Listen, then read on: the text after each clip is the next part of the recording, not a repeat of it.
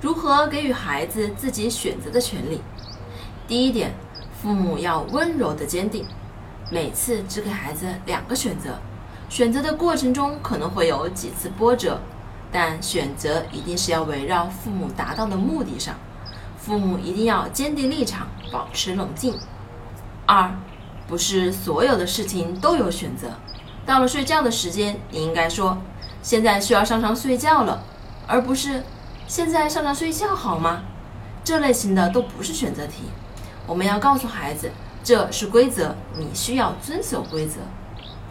我是不完美柚子妈妈，关注我，为你分享最有深度的育儿知识。